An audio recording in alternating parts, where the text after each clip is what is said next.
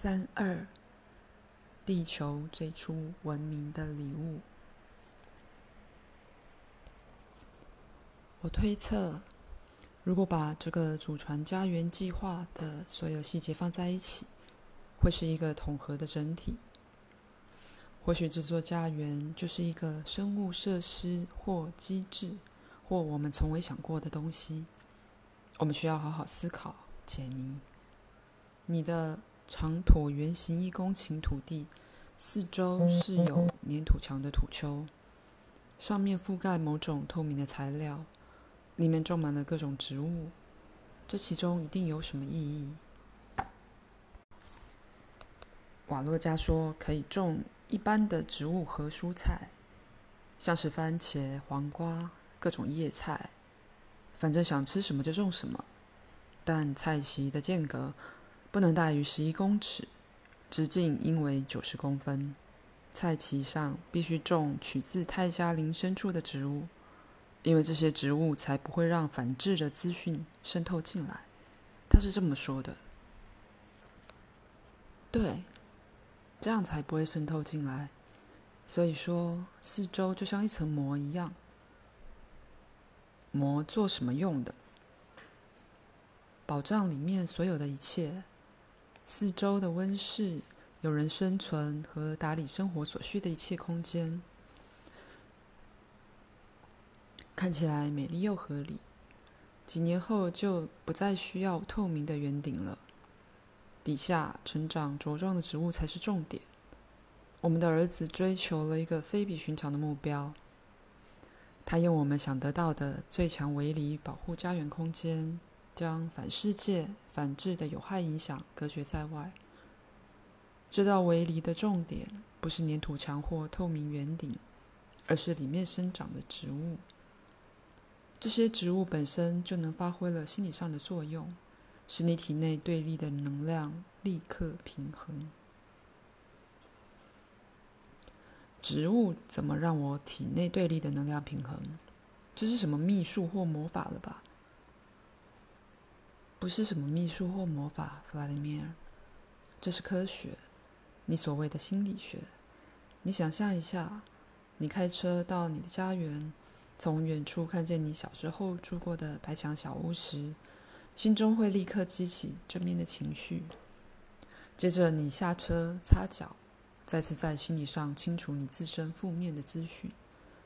大门在你面前开启，映入眼帘的是祖传家园生机盎然的壮丽空间。你每次都为此感到惊喜，不像没有生命的图画。这片景色总是千变万化。花圃和树上有新开的花，光线玩起新的游戏，而花儿在花中摇曳，总是让你神往。接着，你想看看围篱里有什么新鲜事，于是你走到里面，多彩多姿的生机和仪态，让你完全远离反世界的负面资讯。是啊，这样的确很棒。家园还能成为我的私人心理师，非常有效的那种。你说的对，阿纳斯塔夏。甚至是我每隔三四天回乡间小屋时，都会很想看看花园、菜谱和温室有什么改变。乡间小屋当然不能和你说的家园相比，家园有效多了。池畔这么一只鸟，就有如此博大精深的意义。能想出这种设计真是了不起。一开始只是一间普通的澡堂，最后竟然变成这么厉害且功能丰富的雕塑。现在我还知道它对心理会有很大的影响。一定会的，弗拉迪米尔。你一踏进家门，这只鸟就会迎接你。你点火进去里面温暖身心时，鸟也会迎接你。告诉我，阿纳斯塔夏，为什么瓦洛加在告诉你有关家园中央的镜子结构时，你表现的一副惊觉或受惊吓的样子？你儿时的白墙小屋，位于四周有生命的温室，想把人类带回天空，且有颗燃烧的心的土质鸟儿。这些或许都是比较完美的类比。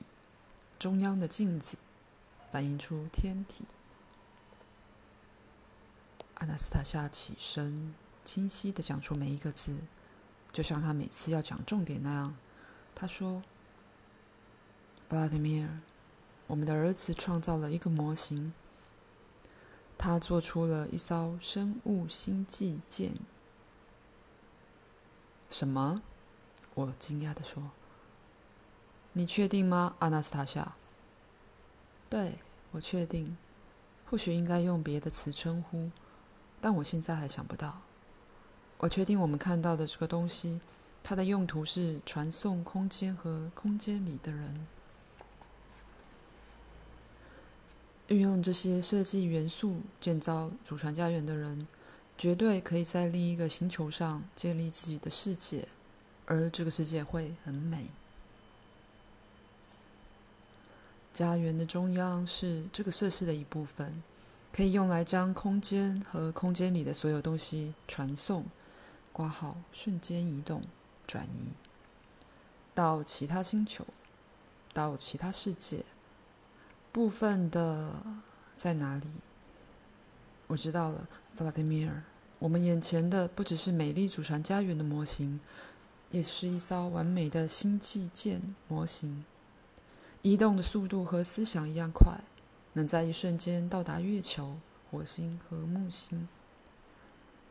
距离对他而言完全没有影响，一公尺或数百万光年的距离，都能在相同的时间内抵达。它可以将人带到太阳系内外的任何星球上。阿纳斯塔夏，可是科学家已经证实其他星球上没有生命，至少离我们最近的星球没有。弗拉迪米尔，所以我才说，空间和空间里的所有东西都能瞬间移动，包括空间中所有生命的生存环境。换句话说，这座家园可以被传送过去，但更具体来说，是在其他星球上复制这座家园。那住在家园里的人呢，也会被传到其他星球吗？传送时，如果人在家园内，也可以一起传过去。